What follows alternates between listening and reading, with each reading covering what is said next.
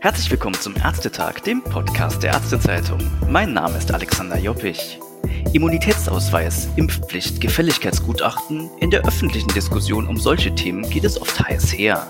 Man muss aber kein Anhänger von Verschwörungsmieten sein, um sich generell mal zu fragen, wie es bei solchen Themen eigentlich rechtlich aussieht.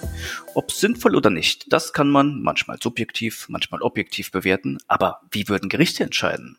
Das möchte ich mit meinem heutigen Gast klären. Christian Solmecke ist Rechtsanwalt und betreibt den Kanal Kanzlei WBS auf YouTube. Zu sagen, dieser wäre erfolgreich, wäre eine dezente Untertreibung. Mit im Moment über 600.000 Followern ist er der nach eigenen Angaben größte Rechtskanal Europas und hat eine enorme Reichweite an Menschen, die sich seine Videos rund um alltägliche Rechtsfragen und manchmal auch kuriose Urteile ansehen. Schön, dass Sie da sind. Ich hoffe, es geht Ihnen gut, Herr Solmecke. Hallo, ja, schönen guten Tag. Ja, bei mir geht's gut in diesen wirren, wilden Zeiten. Alles bestens, ja. Herr Solmecke, gehen wir mal in Medias Res. Sie haben ja neulich auch ein Video zum Corona-Immunitätsausweis gemacht. Das verlinke ich auch in den Show Notes. Wenn ich jetzt die knapp 16 Minuten mal rasch zusammenfasse, also rechtlich ist es möglich für diejenigen einen Vorteil zu erhalten, die einen Immunitätsausweis gegen SARS-CoV-2 haben. Und das verstößt dann nicht gegen das Diskriminierungsverbot, oder? Ja gut, man muss schauen, wie dann das Gesetz letztendlich ausgestaltet wird. Es gab ja einen Vorschlag, um das Infektionsschutzgesetz ähm, Paragraph 28 dort zu ändern. Da sah man vor, dass bei der Anordnung von Schutzmaßnahmen berücksichtigt werden soll, ob jemand eine Krankheit wegen eines Impfschutzes oder einer bestehenden Immunität nicht oder nicht mehr übertragen kann. Also das war sozusagen der geplante Gesetzestext. Mhm. Inhaltlich war also die Fragestellung, sollen wir Leute bevorzugen, also äh, oder nicht mit Schutzmaßnahmen belegen, so ist es vielleicht besser formuliert, wenn klar ist, die können sowieso keinen mehr anstecken. Äh, war natürlich der Aufschrei damals ganz groß, tatsächlich, Sie haben es gesagt, wir haben ein YouTube-Video dazu gemacht, was wirklich Hunderttausende sich angeschaut haben. haben fast. Ja, genau.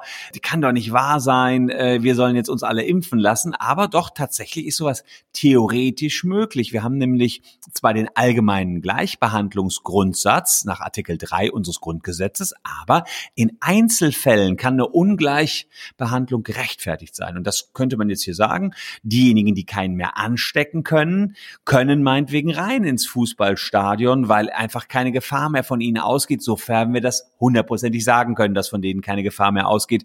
Das ist ja noch der Knackpunkt im Moment, dass wir da uns noch gar nicht so sicher sind. Aber mhm. das war eh vorausgesetzt, dass man garantiert sagen kann, eine Impfung wirkt und garantiert sagen mhm. kann, der kann keinen mehr anstecken. Ja, noch heißeres Eisen ist ja das Thema Impfpflicht. Bei Masern gibt es die ja schon seit diesem Jahr für einen Teil der Bevölkerung, zum Beispiel Kindergarten- oder Schulkinder. Wie sieht's denn mit der allgemeinen Corona-Impfpflicht aus? Die soll ja nicht kommen, aber könnte ich denn die Bürger überhaupt rechtlich dazu zwingen, sich impfen zu lassen? Ja, Sie haben es schon genau richtig gesagt. Man hat schon so eine Vermutung, ob das klappen kann oder nicht, äh, weil es ja auch diese Masernimpfpflicht gibt. Ähm, faktisch ist es natürlich so, immer dann, wenn ich andere Leute ja, piekse, dann greife ich in deren körperliche Unversehrtheit ein. Und es ist ja nicht nur das Pieksen. Ich kann selber sagen, ich habe mich mal, als wir in die Tropen gefahren sind, gegen irgendwas impfen lassen. Mir selbst ist es nicht so schlimm bekommen und meine Frau war danach drei Tage krank. Also es kann sogar sein, dass es, das Impfen irgendwelche Reaktionen auslöst. Und dann wirkt auch das sich negativ auf die körperliche Unversehrtheit aus. Und naja, bislang gibt es eben eine beschränkte Impfpflicht, das sieht das Infektionsschutzgesetz schon jetzt vor, für bedrohte Teile der Bevölkerung im solchen Fall, aber eine allgemeine Impfpflicht haben wir nicht. Das heißt also, wenn es gewisse bedrohte Teile gibt, können wir gleich noch drauf eingehen, was das sein könnte, ja. gibt es eine Impfpflicht, aber nicht eben für jedermann wenn man zu so einer generellen Impfpflicht kommen will, wie das jetzt angedacht ist bei, ähm, bei einer Corona-Impfung möglicherweise, dann muss man sagen, geht es um mehr als nur einzelne Personen zu schützen. Da muss es schon um die Gesundheit des gesamten Volkes gehen. Und es muss darum gehen, ein Virus auszurotten. Und das wäre sozusagen das Ziel einer Impfpflicht. Und dann können mit solchen Zielen auch Grundrechte eingeschränkt werden. Dann kann ich tatsächlich sagen, ja, unser Grundrecht auf körperliche Unversehrtheit, das schränken wir hier ein. Also das ist, wäre etwas, was möglich wäre, sofern sich herausstellt, dass Impfungen überhaupt diesem Ziel näher kommen. Also das muss natürlich auch sein, das, muss, das Mittel muss geeignet sein und es darf auch kein, kein leichteres, anderes Mittel geeignet sein, das Virus auszurotten als mit so einer Impfpflicht. Also Sie hören schon, das ist eine ganze Menge Hürden zu überwinden, damit man diesen Grundrechtseingriff, der es ja nun mal ist, überhaupt vornehmen darf. Aber da geht quasi Gemeinschaft vor der individuellen Freiheit, wenn es was nützt. Das kann man so sagen, ja. Es sind äh, tatsächlich solche Grundrechtseingriffe möglich, wenn ein darüber hinausgehendes Interesse der Allgemeinheit besteht. Und das kann man natürlich jetzt hier so sagen, aber es ist immer eine Abwägungsfrage. Also auch da wieder die Nachteile des Einzelnen werden ins Verhältnis gesetzt zu den Vorteilen der Gesamtheit. Und wenn man dann zu so einer allgemeinen Impfpflicht kommt, dann könnte man sagen, ja, die Vorteile überwiegen so sehr und der kleine Piekser für den Einzelnen ist so klein, also kommen wir zu einer allgemeinen Impfpflicht.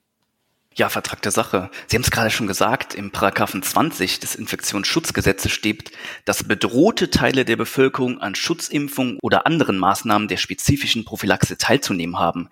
Ja, wie definiert man juristisch denn bedrohte Teile der Bevölkerung? Also äh, das ist ja oft so bei Gesetzen, dass die erstmal ganz allgemein formuliert sind, ähm, so dass sie auch eine Vielfalt von Fällen passen. Die wollten jetzt nicht hunderte Konstellationen da reinschreiben, wann jemand wirklich äh, bedroht sein kann. Mhm. Im Zweifel kann sogar die gesamte Bevölkerung bedroht sein, aber welcher Teil bedroht ist, muss sozusagen aufgrund von medizinisch-epidemiologischen Daten ermittelt werden. Ja, und insofern muss man dann schauen, welche Bevölkerungsgruppen sind jetzt ganz besonders bedroht. Man könnte zum Beispiel dazu kommen, dass alte Menschen ganz besonders bedroht sind, wenn man sieht, die sterben vermehrt und schnell. Das war ja das, was in der Vergangenheit so vermutet worden ist. Und dann könnte man eben auf die so eine Schutzimpfung beziehen. Jetzt stellen wir uns mal vor, es gäbe so eine allgemeine Impfpflicht. Und ich will das nicht machen. Welche Strafen könnten denn dann auf mich warten? Gibt es da Anhaltspunkte aus der Vergangenheit? Tatsächlich äh, gibt es Anhaltspunkte. Man kann man sozusagen sich orientieren an der Masernimpfpflicht. Äh, da sieht es so aus, Eltern, die ihre Kinder nicht impfen lassen wollen, die müssen mit einer, das ist eine Ordnungswidrigkeit, äh, die müssen mit einer Geldbuße in Höhe von zweieinhalbtausend Euro rechnen, also ist schon recht happig. Mhm. Ähm, und natürlich können die Kinder, die nicht geimpft worden sind, auch von der Kita ausgeschlossen werden. Beim Personal wird's noch äh, härter. Da sieht es so aus, dass nicht geimpftes Personal in, nicht in die Gemeinschafts- oder Gesundheitseinrichtungen gehen kann, also in solchen Einrichtungen auch keine Tätigkeiten aufnehmen kann. Und das könnte ich mir bei der Corona-Impfpflicht genauso vorstellen. Da wäre es zum Beispiel so, dass Gesundheitspersonal, was täglich Kontakt zu Risiken hat, dann die Arbeit einfach nicht mehr nachgehen kann. Also wenn Ärzte sich nicht impfen lassen wollen, dürfen die eben nicht mehr zur Arbeit kommen ins Krankenhaus, weil sie dadurch zu viele andere gefährden dürfen. Das ist auch eine Art der Strafe, wenn man so will, dass die sozusagen dann da mhm. Äh, noch weitere Konsequenzen haben. Ja, das könnten sich nicht viele leisten. Und äh, wir haben ja auch viele Ärzte unter unseren Zuhörern. Jetzt lassen wir uns mal ein Gedankenspiel machen. Stellen wir uns mal vor, Politik und Paul-Ehrlich-Institut lassen sich jetzt drängen und es wird vorschnell ein Impfstoff zugelassen. Vielleicht empfiehlt die STIKO diesen sogar noch für die gesamte Bevölkerung. Den halten manche Experten aber für nicht sicher, weil zum Beispiel die Phase-3-Studien zu kurz waren ich nenne es jetzt mal flapsig die russische Variante. Jetzt sagt ein Arzt, also ich kann das zum Wohl meiner Patienten nicht verantworten, den zu verimpfen. Jetzt kommt aber ein Patient in die Praxis und will den unbedingt haben. Müsste der Arzt dann impfen? Ähm, da muss man unterscheiden. Also einerseits hat man natürlich Ärzte, die privat abrechnen und dann ähm, haben wir die Kassenärzte. Wenn ich ein Arzt bin, der privat abrechnet, habe ich grundsätzlich erstmal keine Behandlungspflicht. Also auch bezüglich der Impfungen nicht. Ähm, denn ich schließe erstmal einen Behandlungsvertrag und im Einzelfall kann ich als Arzt, das nennt man Privatautonomie oder Vertragsfreiheit, mir überlegen, mhm. an wem ich Behandlungen durchführen will und ob ich den entsprechend behandeln will. Eine Ausnahme gilt immer in Notsituationen. Da könnte ein Arzt sich wegen unterlassener Hilfeleistung strafbar machen. Aber das ist jetzt hier gar nicht der Fall. Anders sieht's ein bisschen anders sieht's aus bei Kassenärzten. Ähm, die wiederum müssen sich verpflichtend an der medizinischen Versorgung beteiligen. Die haben also so eine Behandlungspflicht. Ja. Und hier kann ein Arzt nur dann Patienten ablehnen, wenn wirklich triftige Gründe dafür vorliegen. Also Ja, man kann sagen, dass ein Arzt dann zu dem Ergebnis kommt, oh, mit dem Impfstoff kann ich eine Behandlung medizinisch nicht vertreten.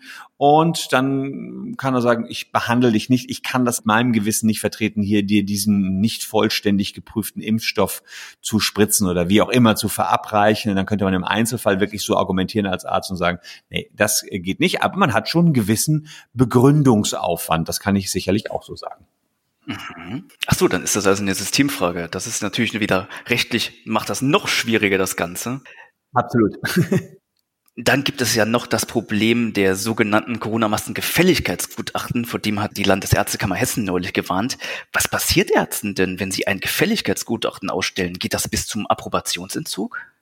Ja, tatsächlich fand ich auch interessant, dass jetzt viele Leute irgendwie in den Supermarkt kamen, direkt einen Attest vom Arzt dabei hatten und sagen, Edgy Badgy, ich kann keine Maske tragen, das hat mir hier mein Arzt bestätigt. Mhm. Was natürlich ein Witz ist, der Supermarkt kann trotzdem den Leuten dann den Eintritt verweigern und sagen, ja, kann ja sein, dann bist du eben kein Maskenträger, hier kommen aber nur Maskenträger rein. Also das bringt den. Das Hausrecht dann, oder?